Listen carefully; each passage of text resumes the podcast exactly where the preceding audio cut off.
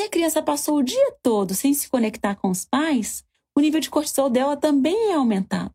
E aí vai funcionar. Só que está funcionando porque meu filho simplesmente, além de vivenciar o estresse durante o dia, está vivenciando durante a noite também. Olá, eu sou Lívia Praeiro, idealizadora do 8 Horas, mãe do Miguel e da Maria Luísa. E esse é o nosso podcast semanal. Seu filho está lutando contra o sono? Hum, não.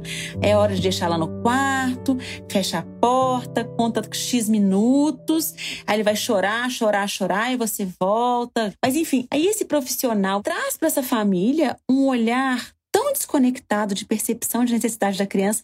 Eu, eu, até vou voltar um pouquinho atrás. Esse profissional vai direcionar assim, que coloca para dormir mais cedo, isso e aquilo.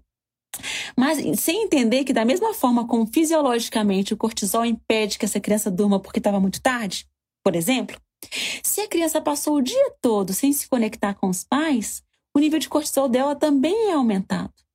E se o nível de cortisol foi aumentado porque ela tem necessidade de, de, de, de dessa previsibilidade, né? O que é previsibilidade, gente? São de pais consistentes na sua ação com a criança, pais sempre amorosos, pais sempre responsivos, pais assertivos.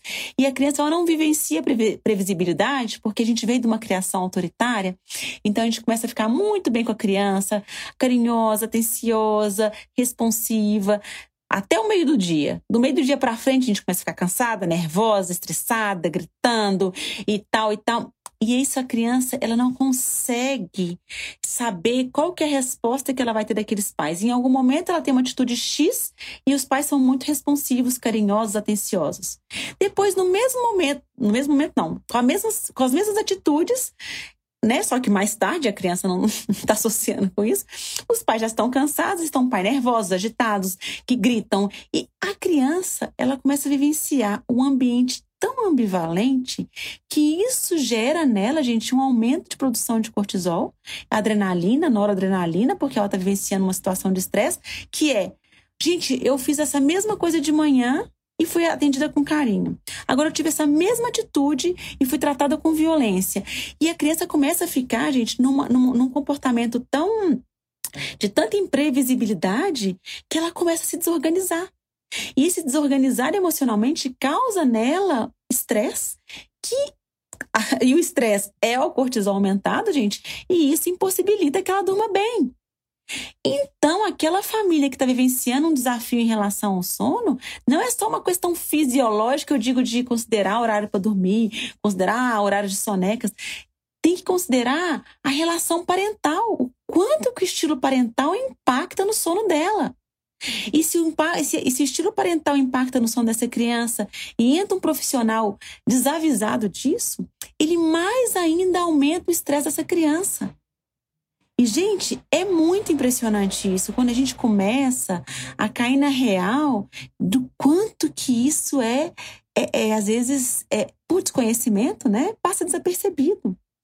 Então, aquela família que estava ali buscando um apoio de um profissional para fazer essa criança dormir. Às vezes vai ter essa resposta sem entender o quanto impactou nessa criança, que já estava vivenciando cortisol, dificuldade para adormecer, porque estava tendo pais imprevisíveis, ambivalentes, né, que não tem um, um, um, uma resposta consistente.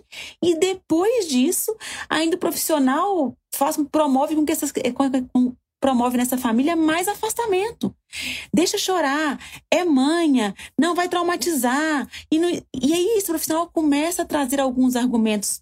Famílias estão ali num, num momento vulnerável de, de é, sem dormir há tanto tempo, cansados, exauridos, né? Vivenciando a privação de sono há tanto tempo, gente.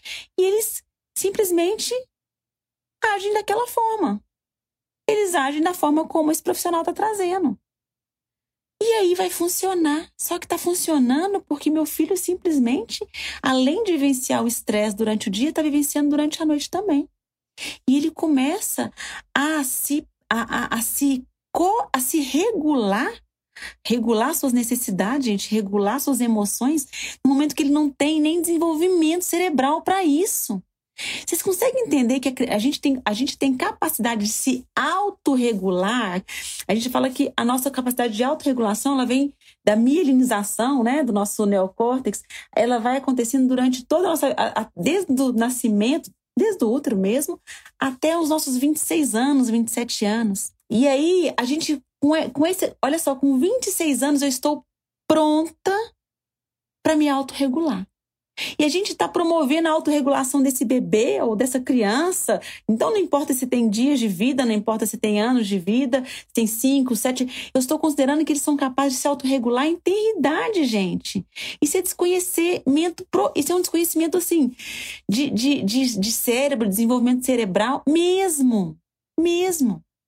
Então, profissionais do sono que estão aqui, atentem-se para o que vocês estão promovendo, porque quando a criança vivencia essa relação, de, esse estresse na infância, Garbomaté já traz para a gente, tem inúmeros estudos, além de Garbomaté, Suguerra, enfim, tem inúmeros estudos, gente, artigos científicos, e tudo que eu estou falando com vocês aqui tem muito embasamento, e já é comprovado que as doenças psiquiátricas vêm da tenridade.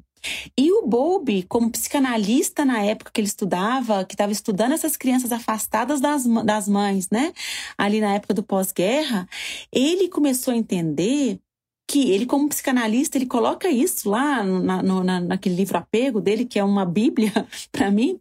Ele coloca assim que os psicanalistas eles entendem que uma, uma, um adulto, né, com uma doença psiquiátrica, ele vivenciou um trauma então, vamos dizer assim: então, tem um, um, um, adulto que hoje tem uma doença psiquiátrica, e quando eu vou fazer ali, vou voltar atrás ali, eu vejo que ele foi, ele vivenciou um abuso sexual, vou ser aqui bem, bem básica, né? Que esse é o, é o óbvio que a gente espera, né? Aí vivenciou um abuso sexual com sete anos de idade. Tá? Então, a psicanálise olhava isso com muita tranquilidade.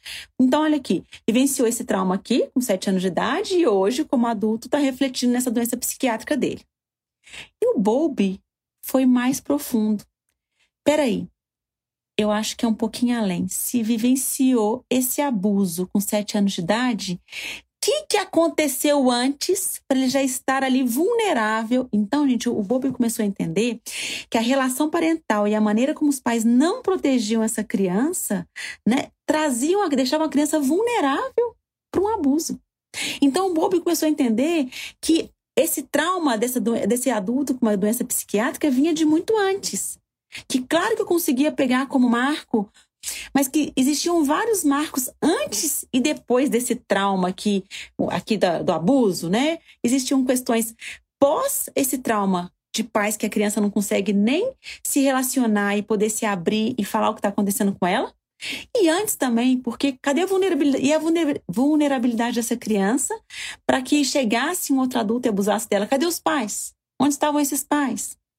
E aí, onde estavam esses pais não atentos para a mudança de comportamento dessa criança quando estava vivenciando isso? Enfim, então o bobo, gente, ele começou a ent entender que tudo tinha ali um pré um pré-trauma, né? Existiam algumas situações que vulnerabilizavam essa criança para isso. Então ele começou e os psicanalistas, gente, caíram em cima dele, criticando, não aceitando os estudos. Ele e ele começa, ele fala na literatura dele, né, assim, que para mim era um estudo, era um estudo da psicanálise. Depois que eu vi que eu estava negando a psicanálise, né? E não, não tô negando, eu tô complementando Freud. Eu estou chegando um pouquinho mais além, eu estou aprofundando um pouquinho mais. Então, gente, nós que hoje temos acesso a tanta informação, devemos parar, né, como profissionais, de ficar rasos, né, da gente receber uma informação no curso e aquilo ali ficou ali, e dali eu tô replicando, replicando, replicando tem que aprofundar, tem que estudar, tem que entender, tem que trazer conflitos para ele. Deixa eu entender. E por que você está falando isso? E quem traz aquilo? Enfim, a gente começar a realmente traçar o nosso caminho, né? Traçar a nossa história e nossa e entender que somos responsáveis pelas famílias que nos contratam. Gostou do que ouviu aqui? Então compartilhe. Quer mais informações? Entre no nosso site 8horas.com.br, no nosso Instagram, arroba 8horas, underline, e se você quiser aprofundar seu conhecimento em sono e parentalidade, adquira o nosso podcast fechado. Um grande beijo e até mais!